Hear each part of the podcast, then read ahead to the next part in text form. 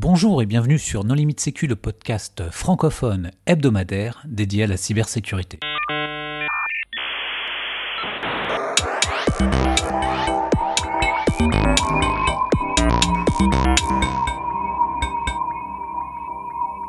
Alors aujourd'hui, nous allons parler des cyberpirates, corsaires et mercenaires avec Christophe Renard. Bonjour Christophe. Bonjour. Pour discuter avec lui, les contributeurs non limite sécu sont Hervé Schauer. Bonjour. Marc-Antoine Ledieu. Bonjour. Vladimir Collat. Bonjour. Alors Christophe, en préambule, est-ce que tu voudrais bien te présenter? Oui, je fais, euh, je fais de la réponse à incident depuis 6 ans maintenant. Avant ça, j'ai été quelques années consultant en sécurité informatique euh, bah, chez Hervé Shower Consultant, donc euh, chez Hervé, euh, où j'ai eu l'occasion de faire bah, un petit peu tout, de la sécurité organisationnelle, de la mise en œuvre de la sécurité, de l'industriel, des choses comme ça. Et puis avant ça, j'ai été tour à tour intégrateur, en particulier dans le milieu défense. avant ça, start-upien. Et puis avant ça, je travaillais dans, dans les années, à la fin des années 90 dans le, le milieu Internet. Je faisais des fournisseurs d'accès Internet. Alors on va parler des attaquants, mais un attaquant, qu'est-ce que c'est? Alors, si euh, on s'en réfère à l'image médiatique, un attaquant, c'est quelqu'un d'un petit peu solitaire qui vit dans le sous-sol de ses parents et qui porte tout le temps une capuche, euh, voire qui met des gants pour taper sur un clavier. Euh, dans la réalité, un attaquant, dans la plupart des cas aujourd'hui, c'est soit un criminel, soit un mercenaire, soit quelqu'un qui travaille pour un État, donc un fonctionnaire ou un militaire. Un criminel ou un délinquant au sens de la loi? Bah, Au sens du droit pénal en France, il n'y a pas de crime qui soit aujourd'hui attaché à tout ce qui touche à l'informatique. Il n'y a que des délits, euh, sauf l'attaque des bases de données euh, en bande organisée, et ça reste du délictuel. Il n'y a, a pas du, délit euh, pénal. Il n'y a pas encore de crime au sens cour d'assises, à ma connaissance. Donc on peut parler de délinquant. On peut parler de délinquant. Il y, aura, y aura crime le jour où un décès ou un dégât corporel pourra être associé à une attaque informatique. Et ce qui, est, ce, qui est, quand même très difficile à faire. Après, c'est vrai qu'on est habitué à parler de cybercriminel et voilà, le terme est rentré dans, dans le langage commun. Pirate, c'est pas mal. Le pirate, c'est quelqu'un euh, qui n'a pas de règles, euh, qui fait ce qu'il veut, euh, pour autant qu'il puisse rafler l'oseille, hein, en clair. Ça, c'est le pirate. C'est-à-dire qu'aujourd'hui, on est, si, on, si on parle de pirate, pour, pour, désigner les délinquants informatiques, enfin les, les délinquants, j'utilise le terme criminel parce que violer, euh, le, code pénal, faire une intrusion, un maintien sur un système de traitement automatique, ça couvre beaucoup de monde. Euh, en revanche, ceux que j'aurais tendance à désigner comme criminels, c'est les gens qui font comme profession de gagner de l'argent, euh, souvent par extorsion ou revente d'informations, au moyen de piratage informatique. Donc effectivement, le terme n'est pas tellement rattaché, rattaché au cadre pénal, oui commettent assez rarement des crimes, en tout cas ça n'a pas été caractérisé en France, euh, mais en revanche où leur métier, bah, leur métier c'est de violer la loi et euh, de voler de l'information et de perturber des systèmes d'information pour en tirer de l'argent. Non mais je, te rassure, je vais arrêter de faire mon relou sur le moindre mot. Mais en fait, c'est important parce que il y a une idée un petit peu romantique euh, du euh, et, d'ailleurs qu'exploitent assez largement les, gens qui, font de, la délinquance informatique, hein, qui est le pirate avec sa liberté, une connotation de cœur sur la main, etc. On l'a vu quand il y en a un certain nombre de bandes qui ont promis pendant le pendant le, pic de l'épidémie de Covid de ne plus attaquer d'hôpitaux. Et puis ça a duré quelques mois, et puis en fait, on a vu qu'il y a des hôpitaux qui ont été attaqués dans le monde entier. Euh, donc fondamentalement, on a affaire à des gens qui font du business, qui sont là pour gagner de l'argent. Et c'est intéressant parce que ça, il y a des contraintes particulières à ce genre d'activité. Ils vont pas faire quelque chose de non rentable. Et aujourd'hui, c'est même des business qui sont assez structurés, où on a des gens qui, dont le métier, c'est de faire de l'intrusion et de revendre des accès.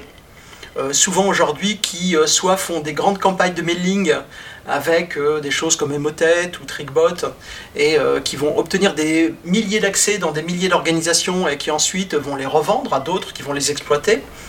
Euh, ou soit dès qu'il y a une vulnérabilité, aujourd'hui, dans les heures qui suivent la publication d'un code d'exploitation, bien avant que les défenseurs aient le temps de patcher, ils vont scanner tout IPv4. ça prend avec un bon logiciel comme Mascan, ça va très très vite. Euh, et derrière, ensuite, ils vont cibler les, systèmes exposés. Je sais pas, on a vu des vulnérabilités comme ça euh, successivement. Il y a eu du Pulse Secure, il y a eu beaucoup de failles Exchange, il y a eu des choses comme ça, où c'est attaqué très très vite. C'est compromis très très vite. Et derrière, c'est des accès qui vont être vendus à une autre classe d'attaquants, parce que les premiers, ils se contentent de collectionner les accès pour la plupart. Ils vont le revendre à des gens qui vont exploiter ces accès, déployer un rançongiciel. Souvent, ils ne l'ont pas écrit, ils en sont concessionnaires. Et, et, et, derrière, il y a des gens qui écrivent les malwares et qui peuvent ou pas fournir toute l'infrastructure et tous les services d'encaissement et de blanchiment de l'argent. donc, on a des gens qui font du business. Euh, on a même vu des cas où il y avait des groupes d'attaquants qui, dans les euh, codes de chiffrement, avaient mis des fonctions de supervision pour essayer de surveiller euh, ce que faisaient leurs concessionnaires qui vont pirater et déployer leur rançongiciel, de manière à s'assurer de leur rentabilité individuelle pour leur donner ou pas des primes et des incitations à être plus performants. C'est comme les gens qui faisaient à une époque euh, du. Euh, comment vous appelez ça Le jackpotting. Ceux qui arrivent euh, devant les distributeurs de billets avec les gros sacs. Hein. et, au moment où il y avait les équipes sur le terrain qui étaient avec les sacs en attendant que les billets soient crachés par le distributeur, ils attendaient une sorte de double facteur d'authentification de la part du maître de l'arnaque qui, pour vérifier que ce soit bien eux et qu'il arrive à compter, eh ben, il envoyait un code genre au cul du distributeur. Et là, à ce moment-là, ils avaient l'autorisation d'eux et le truc partait, c'est ça? C'est ça. Euh, alors, d'ailleurs, beaucoup de ces groupes se sont convertis. Euh, ça, c'était une spécialité de Fin7 euh, il, y a, quelques années, où ils sont, qui, étaient, ils étaient connus en fait pour avoir une bonne connaissance du monde bancaire et de faire des piratages assez sophistiqués avec des virements à l'intérieur du monde bancaire. Et ensuite, ils sont attaqués aux, distributeurs de billets. Et puis après, ils sont passés sur le rançongiciel. Enfin, il semblerait, les publications poussent vers l'idée qu'ils seraient passés vers le rançongiciel parce que c'est plus rentable. Et ça montre d'ailleurs que vraiment, euh, on est sur des gens qui ne sont pas pilotés par euh, le fun ou des trucs comme ça, ils sont pilotés par la rentabilité. Et ce qui était intéressant avec Fin7, c'est, je crois que c'était Kaspersky qui a fait une publication sur le, sur le sujet, où ils avaient montré que d'abord, ils avaient travaillé avec euh, des criminels russes, là des vrais criminels, qui étaient leurs agents de terrain, qui prenaient les sacs et qui allaient dans les distributeurs de billets récupérer l'argent dans des pays d'Europe de l'Est, hors Russie, parce que c'est quand même plus prudent. Et, et en fait, ils demandaient trop d'argent. Et donc, à un moment, ils sont passés sur des Roumains. Mais comme la confiance était moindre parce que entre les russophones et les roumains, euh, c'était pas la même communauté, eh bien, ils se sont mis à mettre plus de mesures de sécurité dans le code d'autorisation au moment où ils déclenchaient le jackpotting. Euh, mais on a vraiment affaire effectivement à des choses qui sont structurées par des relations, des niveaux de relations de confiance, par de la rentabilité, euh, par une recherche de l'efficacité. Alors, si on veut faire la distinction entre pirate et mercenaire, ou corsaire, hein, parce que le, degré est assez moindre, en fait, le pirate, il agit pour son compte, et s'il y a, par exemple, un service de renseignement euh, qu'on ne nommera pas, qui tout d'un coup leur tape sur l'épaule et leur dit, écoutez, on sait à peu près ce que vous faites, mais on aurait besoin de vous pour une opération que nous, on est en train d'organiser, euh, ça change radicalement de mode opératoire? Il y, a une image aussi qu'on retrouve beaucoup dans les médias et qui a été, euh, je, pense, servie mais mal par les leaks Conti qui ont lieu euh, peu après l'invasion de l'Ukraine, ou enfin Sainte Conti, qui était un groupe de, délinquants informatiques, je, garde délinquants, a, fait scission parce qu'il y avait des pro-ukrainiens et des pro-russes dans le lot, et du coup il y a beaucoup de leurs échanges internes qui sont retrouvés sur Internet. Et dedans, on voit qu'à un moment, euh, il y, en a de leurs euh, affiliés qui ont récupéré des accès sur des comptes mails appartenant à Navalny. Navalny, c'est un opposant russe. Pardon, c'est un opposant au pouvoir russe. Et du coup, ils disent Oula, j'ai un contact que ça va intéresser, euh, mets ça de côté et sors-moi tout ce que tu peux. Et ça a été interprété comme les groupes criminels travaillent avec le FSB. Et euh, pour moi, la, référence, alors je ne suis pas un spécialiste de la Russie, hein, et, je ne suis pas un intime du pouvoir russe, mais, pour moi, ma référence, c'est un film de, des années 80, de la fin des années 90 euh, qui s'appelait euh, Oligarque, ou Un nouveau russe en français. Où, en fait on voit qu'il y, a des gens qui montent des magouilles, et puis en fait ils se font raqueter par le pouvoir, mais pas simplement parce que c'est piloté par le Kremlin il y a la branche de la police qui les raquette, puis il y a la branche des services de renseignement qui les raquette, et puis il y a un type qui dit non mais moi mon intérêt c'est d'obtenir ça. Et c'est probablement ce qui se passe, c'est-à-dire qu'on est dans des pays où il y a des intérêts particuliers à tous les niveaux des gens qui possèdent du pouvoir, qui monnaient de l'information, qui monnaient de la protection, euh, et, à un moment, bah, l'information sur un opposant, c'est quelqu'un qui va permettre à un contact du FSB qui évite qu'une enquête se déclenche, euh, de se faire briller peut-être de gagner du grade ou de gagner de l'influence. Et donc on va acheter de l'influence en monnaie ce genre de truc. Ça ne veut pas dire que ces gens soient des mercenaires, dans le sens où, euh, pour moi, un mercenaire, c'est quelqu'un qui reçoit une mission, qui dit combien ça va coûter, qui l'exécute et qui facture. Là, c'est pas le cas. Ce sont des gens qui, dont le métier, c'est de gagner de l'argent. Par hasard, ils tombent sur une information et ils vont la monnayer. Euh, comme on peut imaginer un groupe criminel qui reçoit une information sur un concurrent et qui va le filer, euh, je sais pas, dans un film américain au chef de la police corrompue, quoi. On est dans le même genre de scénario. Et euh, il y a eu cette idée, et en particulier, il y a une idée qui est, qui est liée au fait que dans un certain nombre d'attaques en déni de service, il y a eu un moment, c'était le cas, je crois que c'était en Estonie, où il y a eu des dénis de service significatifs, où c'était apparemment pas des groupes étatiques qui menaient des dénis de service alignés sur les intérêts du pouvoir russe. Et donc il y a eu cette idée que euh, la Russie, la Chine ou un certain nombre de pays téléguideraient la société civile et téléguideraient les criminels. J'ai du mal à imaginer que ces pays soient aussi puissants j'ai du mal à imaginer que leurs institutions soient aussi puissantes. Tout ce que l'on voit, c'est que c'est des pays qui sont très bureaucratiques, qui sont euh, très corrompus, dans lesquels il y a beaucoup d'informels, et où en fait chacun monnaie son influence et sa protection. Et, euh, du coup, on va avoir des groupes criminels bah, qui euh, cherchent à être le plus protégés possible, à pas être sujet d'enquête. Et on voit aussi d'ailleurs, il y a un certain nombre de criminels russes qui ont été livrés aux Américains. Pas beaucoup, mais il y en a eu quelques-uns. Donc quand ça a arrangé le gouvernement local, ils ont déclenché des enquêtes. Donc la grosse distinction en fait, c'est soit d'un côté on est un privé, on agit pour soi ou on agit enfin, globalement pour la, par l'intérêt du gain, soit on est un entre guillemets fonctionnaire, euh, c'est-à-dire que là on est euh, un représentant de l'État, civil ou militaire, en fonction de, de l'endroit où on se trouve, mais à ce moment-là, euh, on a comme motivation c'est une question, c'est on a comme motivation principale de, servir euh, son administration? Non, je pense, je pense qu'il y a des catégories intermédiaires. Tu as les ex-agents qui partent travailler pour euh, un pays étranger, genre euh, Darkwater. Alors, tu as, des cas comme Darkwater où c'est une société privée sponsorisée par l'État émirati qui a fait venir des anciens des services américains. Euh, je crois que c'était le projet Craven qui a été assez bien documenté. Il y a, un très bon podcast de Darknet Diaries sur, sur l'histoire, puisque ça a fait l'objet d'une poursuite judiciaire aux États-Unis. Euh, mais il y, a, il y, a, en fait beaucoup de choses intermédiaires qui sont euh, aujourd'hui. Il y a pas mal de sociétés qui vendent du renseignement privé, qui ont pour la plupart des activités légales, mais dont certaines sont au-delà du renseignement légal. Et clairement, si, euh, si on parle de sociétés qui vont vendre leurs services à des États étrangers, c'est difficile de définir la limite de la légalité dans le sens où c'est leur État local qui définit ce qu'ils ont le droit d'exporter. Euh, quand euh, Hacking Team a été piraté, bon, on a montré qu'ils vendaient des services à tout un tas de services étatiques, qui vendaient aussi à l'État italien, mais tout ce qu'ils faisaient était dans la plus parfaite légalité. Par contre, c'était immoral. C'était immoral parce qu'ils vendaient des services à des gens qui allaient pirater des opposants politiques. Et ils en étaient parfaitement conscients parce que même en interne, ils étaient un petit peu inquiets de la réputation que ça allait leur donner.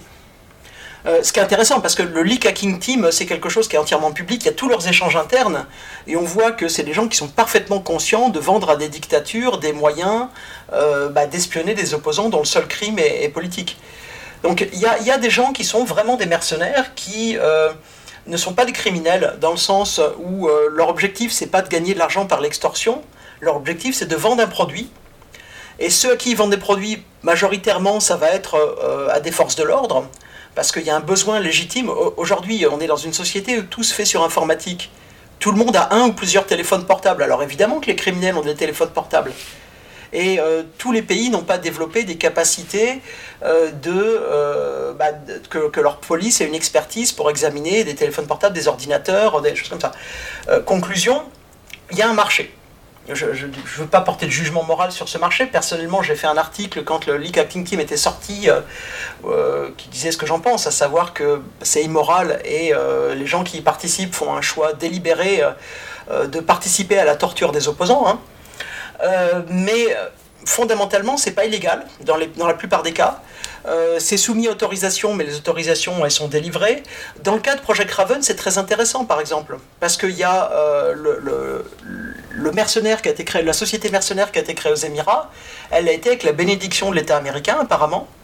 Simplement, les Émiratis ont choisi de cibler, en dehors de l'usage pour lequel ça a été euh, présenté aux États-Unis, qui était un usage de contre-terrorisme, qui était de dire on a un besoin. Bon, euh, oui, l'État émirati évolue dans une région où il y a des, vrais risques de terrorisme, euh, où il y a des tensions euh, internationales réelles, et donc c'est n'est pas un risque qui est complètement fictif. bon, après, c'est un État qui a des problèmes avec la, relation avec la loi et la démocratie. Bon. Mais fondamentalement, ça a été vendu pour faire du contre-terreau, et une fois sur place, les gens ont accepté de dériver petit à petit pour aller surveiller des gens qui étaient euh, d'abord des concurrents étrangers politiques, donc de l'espionnage traditionnel, puis euh, des opposants politiques nationaux, et donc on se retrouve là dans euh, bah, de l'oppression d'un État dictatorial. Et c'est intéressant parce que si, on, regarde ce qui a été publié sur le sujet, c'est un glissement qui a été fait progressivement. Peut-être que l'intention y était initialement, mais pour les gens, les Américains qui y ont participé, c'était pas évident au départ. Et ça, c'est des gens qui sont des mercenaires. Et c'est intéressant parce que les mercenaires, alors on peut avoir là, c'est un État riche qui paye la création d'un sous-traitant euh, pour lui, mais c'est pas le cas de la plupart. Euh, quand on prend une société comme NSO, comme Hacking Team, euh, c'est des gens qui développent du logiciel. Dans le cas de Hacking Team, c'est une société qui déparerait pas euh, dans le milieu de l'informatique. Ils vendent de l'audit, ils font du pen test, etc.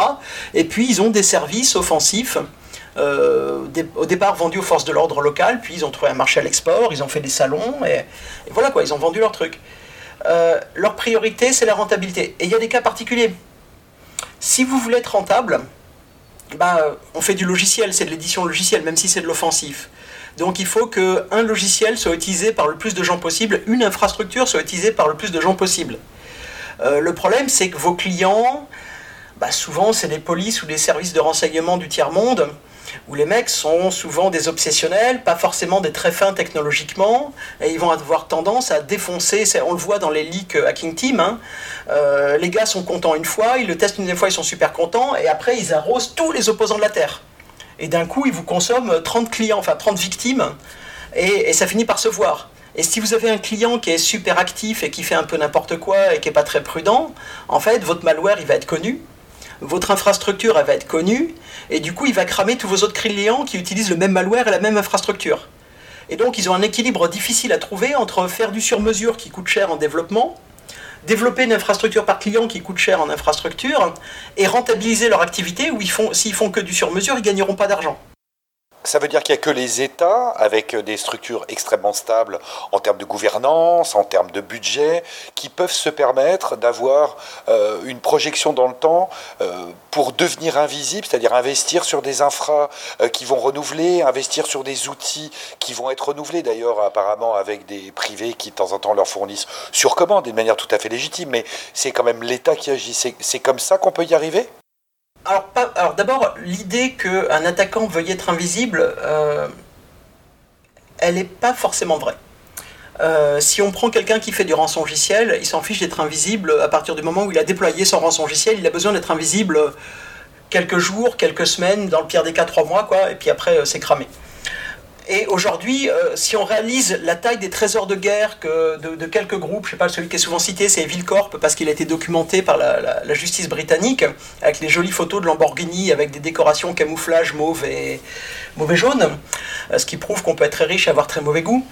Qui prouve aussi qu'en Russie, euh, la licence Adidas est toujours un succès, hein, parce que être milliardaire et s'habiller en survêt Adidas, c'est quand même un peu triste. Mais globalement, ce que l'on voit, c'est qu'aujourd'hui, ils ont un trésor de guerre qui est en centaines de millions après blanchiment, sans doute, c'est difficile à estimer, euh, et avec lequel ils font des investissements. C'est ce qu'on voit aussi dans les ligues Conti, c'est que c'est des gens qui ont des millions devant eux, qui font de l'investissement en développement, en R&D, en réflexion, en diversification potentielle, et euh, c'est une entreprise, c'est une multinationale, c'est une grosse entreprise. Ils ont des milliers d'employés. Et ils ont des problèmes de recrutement. Et ils ont des problèmes de recrutement. Et oui, où ils ont, on les voit, les discussions sur les, fameux questionnaires d'embauche. Euh, ils veulent des gens qui sont à la fois bons, mais euh, qui parlent assez bien l'argot russe pour s'assurer que c'est pas un infiltré. Enfin, il y a plein de trucs rigolos. Mais euh, finalement, leur, leur, leur problématique, c'est juste de pas se faire tracer jusqu'à la maison mère pour pas se faire saisir leur argent. La discrétion, ils s'en fichent un peu. Les mercenaires, ils ont besoin d'être assez discrets pour que leur infrastructure soit pas cramée au fur et à mesure, parce que en fait, bah, quand ils se font voir, ils vont avoir euh, Amnesty International qui va publier avec des consortiums de presse dans le monde entier euh, ce qui s'est passé avec NSO, et ils se font cramer d'un coup 10, 20, 30 clients. Je suis pas sûr que ça leur fasse de la mauvaise publicité. Quand, les leaks Hacking Team étaient sortis, je me suis dit qu'ils étaient morts. Hacking Team marche encore aujourd'hui. C'était il y a 10 ans bientôt. Hein. Donc ça, marche quand même plutôt pas mal.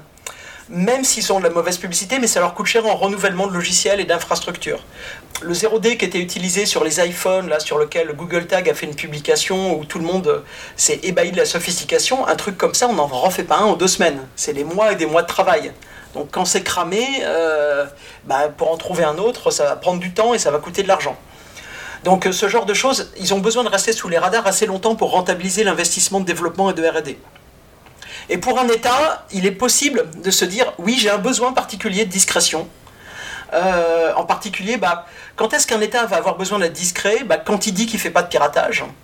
Quand il est en train de pirater des gens dont il dit qu'il n'est pas en train de les pirater, typiquement si on se fait prendre à pirater un allié, ça la fout mal. Euh, si euh, on promet la main sur le cœur qu'on arrêtera de pirater un État avec les chefs d'État qui se serrent la main et que deux semaines plus tard on se fait gauler à pirater, ça présente mal et donc il va y avoir des efforts. Mais il y a aussi euh, ce qui a été rapporté par un certain nombre de boîtes euh, qui font la réponse incident, qui est je, fais des attaques avec un attaquant d'un niveau de sophistication relativement bas, j'atteins mes objectifs, mais je me fais détecter, je me fais évincer, et si je suis toujours intéressé par la victime, je vais revenir avec un niveau de sophistication plus important.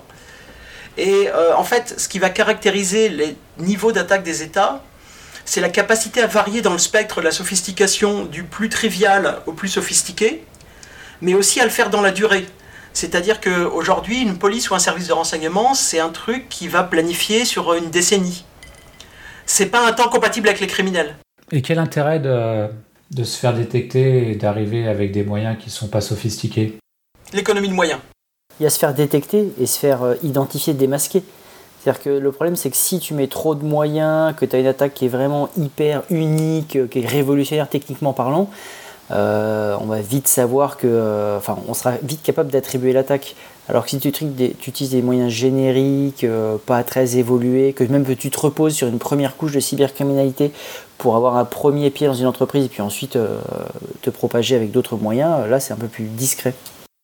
En, fait, ça, va vraiment dépendre de ton objectif. ce que l'on voit quand même, c'est que la plupart des cibles sont molles. C'est-à-dire que euh, pour un attaquant qui fait de l'espionnage, qui prend son temps, euh, qui n'a pas une urgence particulière, parce qu'il y a des cas où il y a clairement... Euh, c'est un cas, je crois que c'était Coca-Cola qui avait reporté quand, il négociait pour le rachat d'une... Je crois que c'était une société de jus de fruits en Chine, qui s'était fait pirater pendant les négociations. Et là, on peut imaginer que les gens qui ont reçu l'ordre de pirater, ils avaient un ordre urgent pour récupérer bah, les positions de négociation de Coca-Cola. Et dans ce cas-là, la discrétion, c'est secondaire par rapport au fait de récupérer l'information. En revanche, si vous êtes en train de voler des secrets fondamentaux, bah, peut-être que c'est intéressant d'être discret pour que la partie d'en face ne le sache pas, ou au contraire vous en fichez à partir du moment où vous avez récupéré les secrets. Et ça dépend vraiment euh, des attentes de votre donneur d'ordre. Euh, la discrétion, souvent, ça force de la lenteur, ça force à passer par des moyens plus indirects. Euh, la sophistication des infrastructures, par exemple, il y a des publications de, Kaspersky sur Turla, qui est un acteur qui est rapproché du FSB en général, euh, Turla fait des trucs en termes d'infrastructure complètement improbables. Ils font de l'usurpation d'adresses IP de clients satellites, et en fait, ils utilisent le fait que les satellites broadcastent sur la Terre entière pour faire apparaître des serveurs, des serveurs web virtuels sur des gens qui n'en ont pas. Pourquoi? Bah, Parce qu'ils veulent vraiment couper la traçabilité jusqu'à leur maison mère. Euh, en revanche, bah, on voit qu'il y a des acteurs qui sont associés au, GRU, qui se sont fait gauler, je crois que c'est en Hollande, où ils se sont fait arrêter. Et les gars, ils ont utilisé le même laptop pour aller pirater euh, des labos antidopage, des labos d'analyse de guerre chimique dans le cadre de la euh, de l'analyse sur la tentative d'assassinat de euh, Skripal. Eux, c'était vraiment des pieds nickelés. Mais c'était pas des pieds nickelés. Quand ils se sont fait attraper, ils avaient réussi partout ailleurs. Par contre, ils ont, piraté combien de cibles en six mois? Ils n'ont pas arrêté, les mecs, ils ont vécu dans l'avion.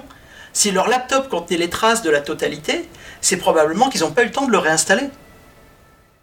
Et après, oui, il y a un style qui est associé, euh, qui est associé à PT28, qui est associé à Standworm, qui bon, à ces groupes-là qui sont, qui sont généralement rapprochés des services militaires russes, qui est un style plus bourrin. C'est-à-dire que c'est des gens qui piratent vite, qui font euh, des effets médiatiques, par exemple publier très rapidement les mails de la campagne démocrate américaine, et, euh, c'est des gens qui euh, sont moins discrets que leurs homologues, réputés moins discrets que leurs homologues d'APT29 ou de Turla.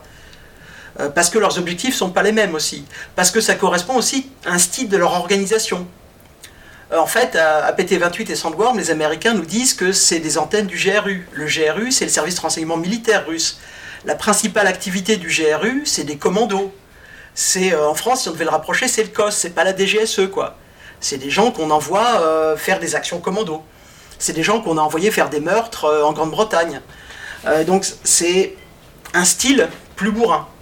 Euh, si euh, vous, euh, je crois que il y a quelques années, c'était la lettre A qui avait publié le fait que les gens du SVR faisaient le tour de leurs homologues européens pour dire ne jugez pas la Russie à l'aune de ce que vous avez vu avec les bourrins du GRU. C'est-à-dire que oui, c'est des organisations avec leur culture, avec leur politique, et ça a une influence sur leur façon de travailler. Ça a une influence aussi sur ce que leur demandent leurs donneurs d'ordre. Euh, il y a dans les dictatures, euh, euh, c'est le cas partout, hein, il y a des, luttes de pouvoir entre les polices, les services de renseignement partout dans le monde pour avoir le, les, faveurs du prince, mais dans les dictatures, on règne en faisant un équilibre entre les différentes forces de manière à ce que personne ne soit capable de surper la place du prince. Et donc on va donner la faveur à l'un ou à l'autre, et celui qui sera à la mode aura les missions les plus sexy. Et ça se ressent. Et puis il faut imaginer aussi euh, la Russie comme la Chine sont des pays qui sont héritiers d'une bureaucratie qui a été la bureaucratie mise en place euh, sous des régimes communistes, euh, qui sont des bureaucraties très lourdes. si on lit un certain nombre d'analystes sur la Russie, on vous dit s'il y a vraiment une chose dans laquelle les Russes croient, c'est le processus administratif. Et on vous explique que les gens qui ne veulent pas se faire envoyer en Ukraine, en fait, ils font des appels administratifs sur des raisons d'irrégularité administrative et c'est parce que c'est des processus qui sont lourds et ça va avec leur culture de leur organisation. Et donc, quand on a un attaquant, il est inscrit dans cette culture. Tu soulèves un point qui est très intéressant, qui est la structuration interne des différents attaquants.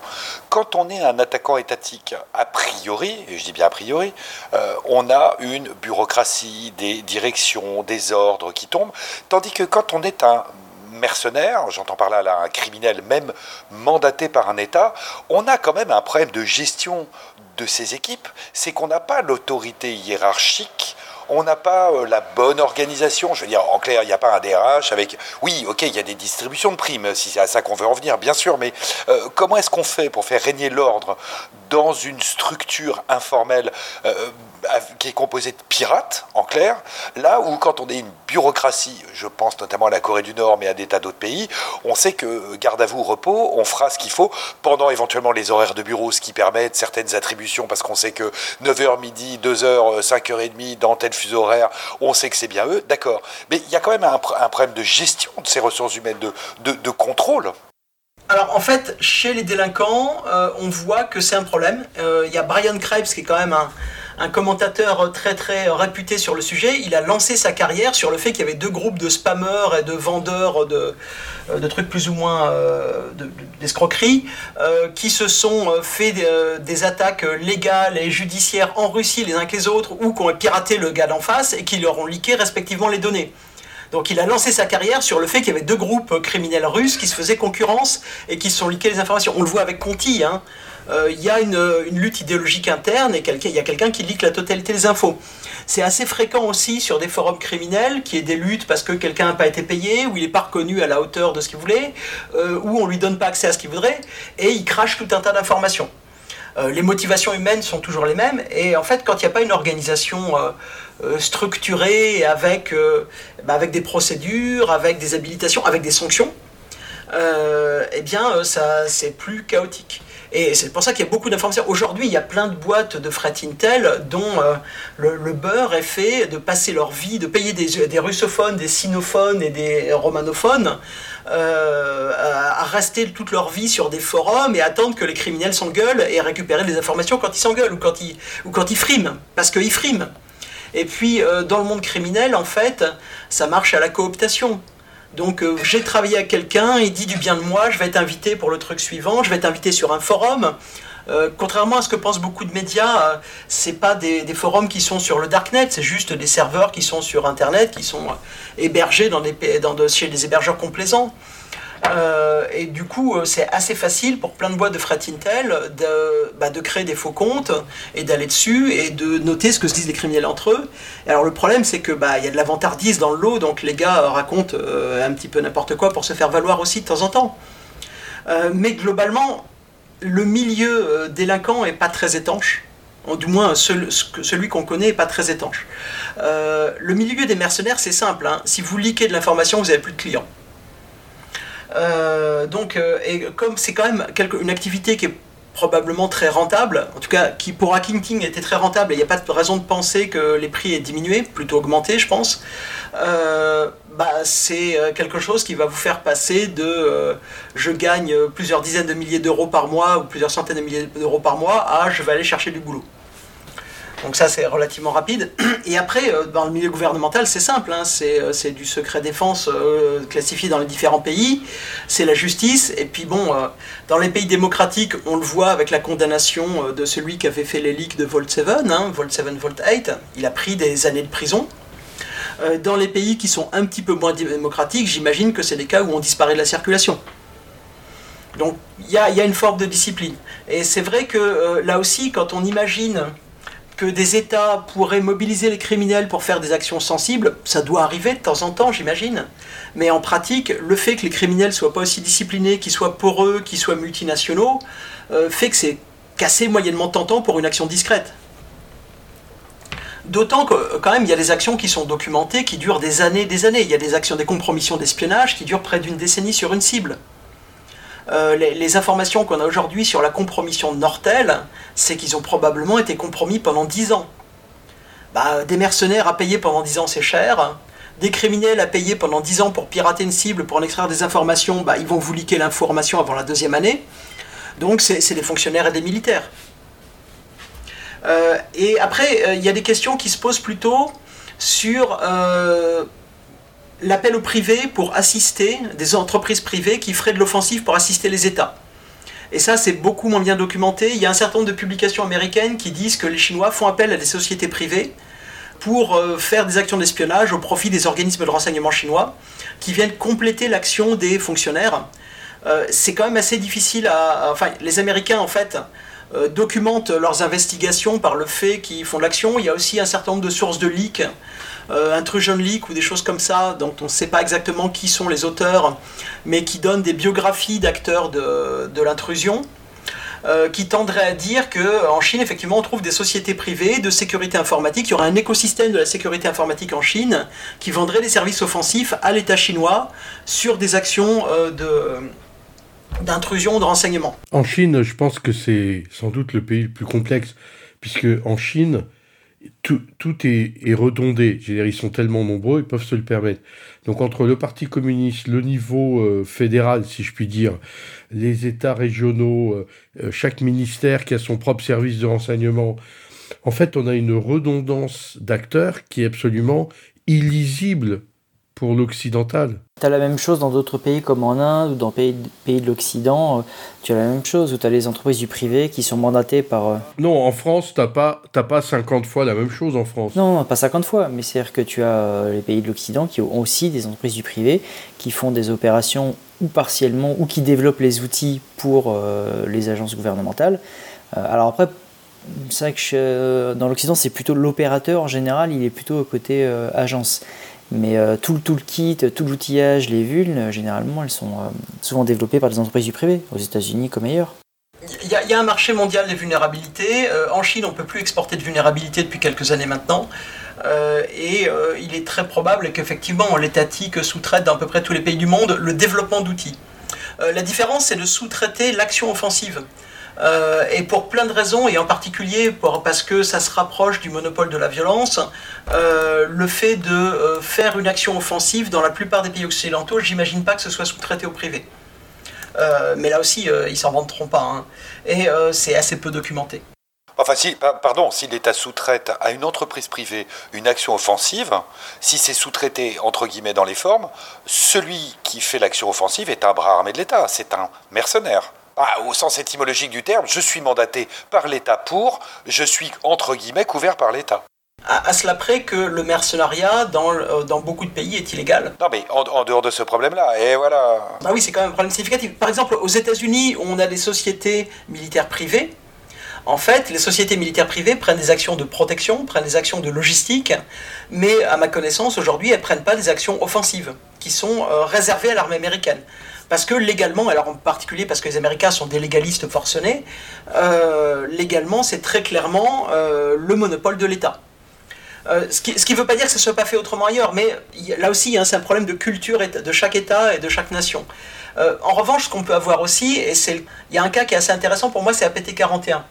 APT 41, c'est des gens qui sont vus dans des actions étatiques euh, associées à la Chine. Il y a eu beaucoup de publications euh, qui leur soient liées. Mais c'est des gens aussi où on il y a eu, je crois depuis 2018, des publications qui disent mais en fait les acteurs d'APT 41, ils prennent les mêmes outils, ils passent des annonces sur des forums et le soir ils bossent pour aller euh, pirater des comptes de jeux vidéo et des comptes de Bitcoin. Parce qu'en fait ils ont un deuxième job et le deuxième job c'est de faire du pirate à vendre, pirate mercenaire, pour le privé pour faire de l'argent de poche. Et euh, ce qui est intéressant, c'est que ça fait plusieurs années que ça a été publié avec des éléments extrêmement probants. Et euh, APT41 continue d'exister. Et les, euh, les, petites annonces sur des forums chinois de jeux vidéo, de Bitcoin, etc. continuent d'exister. Et l'activité de piratage dans ce monde-là continue d'exister avec les mêmes outils. Donc ça veut dire que l'État chinois qui ne peut pas ne pas être au courant du fait qu'ils ont été flagués à faire ça s'en fiche. Donc on tolère. Donc il y a une tolérance du fait que des gens qui sont probablement des employés de l'État euh, aient une seconde activité pour se faire euh, de l'argent de poche à côté avec euh, leurs compétences et leurs moyens. Ça rappelle l'Union soviétique de la grande époque. Je ne suis pas persuadé qu'en Russie ce serait toléré par exemple. C'est jusqu'au jour où tu, tu, fais un peu trop gros, tu tapes un peu trop gros et là par contre l'État t'arrête. Tu as évoqué trois types d'attaquants, les criminels, les mercenaires et les acteurs étatiques. Est-ce qu'il y a d'autres catégories? Alors, il y a, encore tout un tas d'attaquants. En fait, il y a, ceux qui, obsèdent Il y a ceux qui remplissent beaucoup les tribunaux, en fait, c'est les insiders. C'est le gars qui voit une opportunité au sein de son entreprise euh, et il a une surreprésentation. D'abord parce que sans doute il y en a beaucoup, mais il a une surreprésentation parce qu'il se fait attraper. Et du coup, il se fait attraper, il se fait juger, il se fait condamner. Et euh, du coup, statistiquement, il est probablement surreprésenté. Euh, il y a aussi tout un tas d'attaquants qui, sont, qui existent toujours, hein, qui, ont, qui ont plus ou moins toujours existé, qui sont les activistes par curiosité, par défi qui vont aller pirater telle ou telle chose, et il y en a qui peuvent être extrêmement compétents. Euh, la vraie différence, même si on a quelqu'un qui, qui, est très compétent, et aujourd'hui pour rentrer dans beaucoup d'endroits, le niveau de compétence est compliqué, pas, pas accessible au tout venant, mais euh, pas improbablement. C'est-à-dire que si vous consacrez un an à acquérir... Faisable pour un pentester. Faisable pour un pentester, c'est-à-dire que si vous consacrez un an euh, à, monter en compétence, vous serez capable de rentrer dans la plupart des endroits. Malheureusement. Donc euh, si vous êtes un pentester, vous avez probablement des compétences. D'ailleurs, les groupes criminels russes cherchent à recruter des pentesters pour faire de l'intrusion. et bah, quand on a ce genre de compétences, on peut être tenté, alors en particulier quand on est jeune et impulsif ou quand on est en colère, on peut être tenté d'utiliser ces compétences pour un objectif politique, pour un objectif militant, pour ce genre de choses. Euh, c'est aussi les choses qu'on trouve autour de la, mouvance Anonymous, même si aujourd'hui ça semble s'être un peu épuisé. Euh, on voit des piratages aussi qui sont des piratages qui atterrissent, euh, qui ont été des cabinets d'avocats costaricains ou des choses comme ça, donc qui, qui fournissent des informations pour des gros leaks qui bénéficient à la liberté de la presse et à la connaissance de nos dirigeants qui, sont peut-être le fait d'activistes, mais qui peuvent être aussi le fait, il y en a un certain nombre par exemple, qui sont soupçonnés d'avoir été faits par des cabinets d'avocats, de manière à ce que les informations deviennent publiques et ensuite qu'elles puissent être utilisées dans des procès. Parce qu'il y avait des procès très importants sur des contestations de fortune d'oligarques, euh, je crois que c'était kazakh ou euh, ouzbek, euh, entre deux familles, et que en fait les informations qui étaient liquées comportaient des détails qui permettaient à une partie du procès d'avancer. Donc il faut se méfier aussi, ce qui sort sur le public, c'est pas pas toujours le fait d'activistes dépourvus d'intention, mais quelque part, si l'information sort, ça reste intéressant. Et puis, il y, a vraiment tout un spectre d'opportunistes, de, gens qui vont aller pirater parce que opportunistement ils peuvent gagner de l'argent ou ils peuvent gagner un concours. Il y a quelqu'un qui a été condamné il y a, pas très longtemps en France parce qu'il avait piraté des serveurs d'une administration pour obtenir les résultats d'un concours et revendait les résultats. Est-ce que ceux qui font des bug bounty et gagnent de l'argent avec, de temps en temps, ont été euh, vus comme euh, ayant aussi des activités euh, malveillantes? Et délinquantes C'est-à-dire que finalement, quelquefois, plutôt que de récupérer le, bounty, ils préfèrent en, profiter bah, euh, là, pardon, c'est moi qui vais te répondre, Hervé. dans l'activité de bug bounty, si elle est bien encadrée contractuellement, ça pose de problème à personne. Ok? Bien sûr. Ah oui, mais pourquoi respecter le contrat? Oui, on est bien d'accord, c'est là, où arrive le problème, c'est que je suis le, gars qui a été mandaté euh, par la plateforme machin, je détecte, je vais le caricaturer bien sûr, je détecte trois vulnes, j'en déclare une, je touche un peu de pognon, je garde les deux autres, et puis j'arrive six mois après en disant tiens, je vais vous faire un petit test euh, de machin, et je te revends une presta, et comme par hasard j'ai déjà la réponse. Euh, bien sûr que ça arrive. À ma connaissance, de ce que je vois passer, c'est pas la majorité. Ce que j'ai déjà vu, moi, c'est des, des cas avec des pen testeurs je ne citerai pas le contexte, qui faisait des pentests, qui remontait pas grand chose, mais qui par contre à côté, sur un programme de bug bounty, là remontait euh, plein de vulnérabilités. Voilà, c'est pris dans l'autre sens, euh, voilà. Sur le, client, euh, le client qui avait reçu le pentest en fait. Hein. Y a, en fait, le, problème c'est c'est que éthiquement, il y a plein de façons de faire de l'argent. et, et globalement, les gens qui s'improvisent criminels, ils finissent en tôle. Euh, le, gars de, euh, le gars qui, sur une réponse incident mandaté euh, par, par son client, a voulu faire rajouter de l'extorsion sur une attaque rançongicielle et qui a expliqué derrière que, euh, bah oui, comme il s'était improvisé, enfin non, qui a expliqué derrière que comme il était très bon, il n'a pas pu faire des trucs aussi débiles, mais c'est juste qu'en fait, il s'était improvisé criminel et qu'il avait, que c'était pas sa, profession, eh bien, il était peut-être compétent techniquement, mais il a fait n'importe quoi et il a fini en tôle. Et en général, il finit en tôle. Euh, ce que l'on voit aussi, c'est plutôt des pratiques commerciales qui sont très borderline. Euh, de gens qui font du bug bounty sauvage sans avoir été sollicités et qui derrière font de la vente de prestations un petit peu forcée en disant euh, j'ai trouvé des vulnérabilités partout chez vous, si vous ne me payez pas, je vais les révéler partout sur Internet. À ma connaissance, ça marche pas très bien, mais il y, a des gens qui l'ont fait à pas mal d'endroits. Il y a des gens qui ont porté plainte contre ce genre de choses.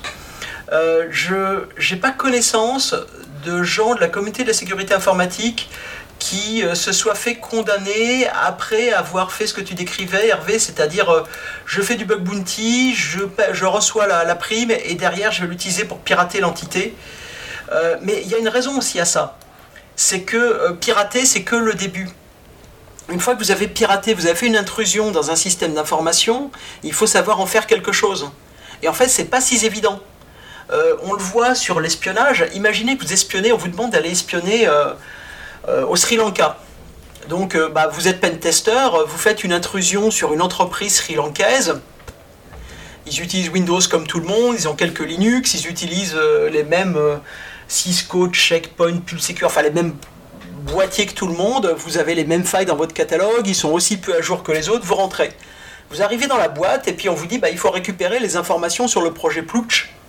Et vous avez un filer géant où il y a des dizaines de milliers de fichiers et tout est en sri lankais et vous ne rien au Sri Lankais, et c'est un projet de, euh, je sais pas, de viande synthétique, et vous connaissez rien au métier de la viande synthétique. Ben vous êtes bien enquiquiné. Mais tu télécharges tout. C'est plus simple. C'est bien avec Vlad, c'est pragmatique hein, comme conseil. C'est les bons conseils de nos limites sécu. Téléchargez tout. Mais oui, moi je fais simple.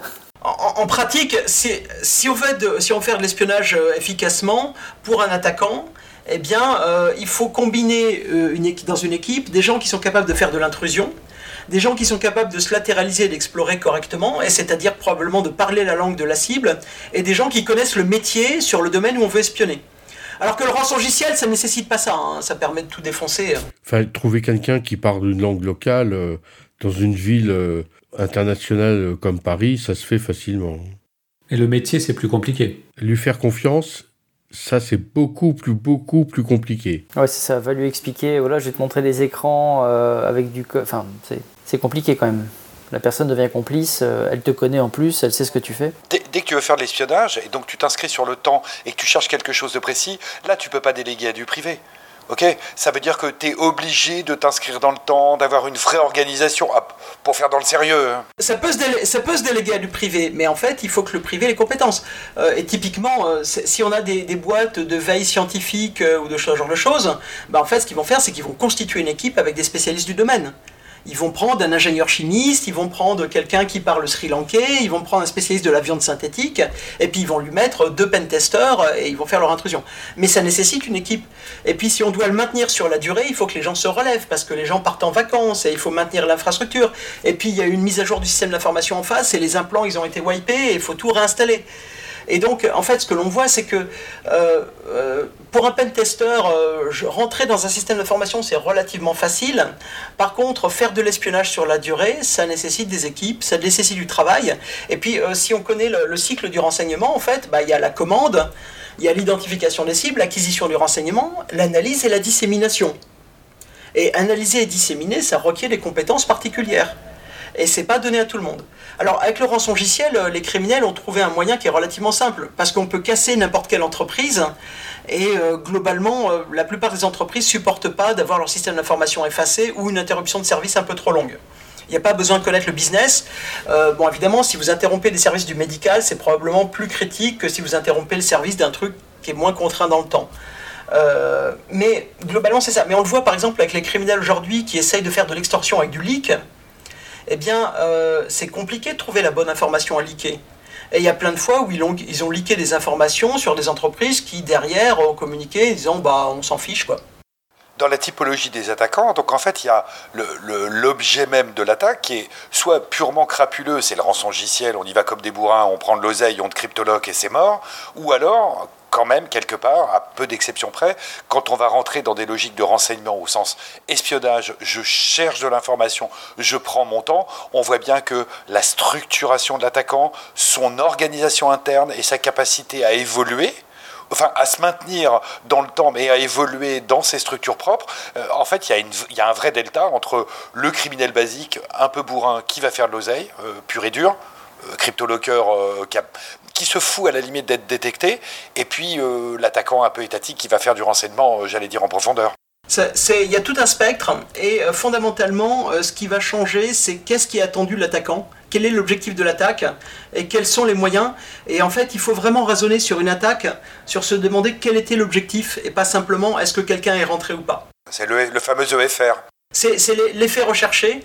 Et euh, quel est l'effet recherché sur Internet? C'est pas forcément facile à établir. Alors si on a des gens qui sont restés longtemps, qui ont fait des recherches dans tous les sens, on voit quels mots-clés ils ont cherché. Euh, souvent les attaquants qui font de l'espionnage, ils font des grosses archives avec des zips, des rares, etc. avec les documents qu'ils ont sortis.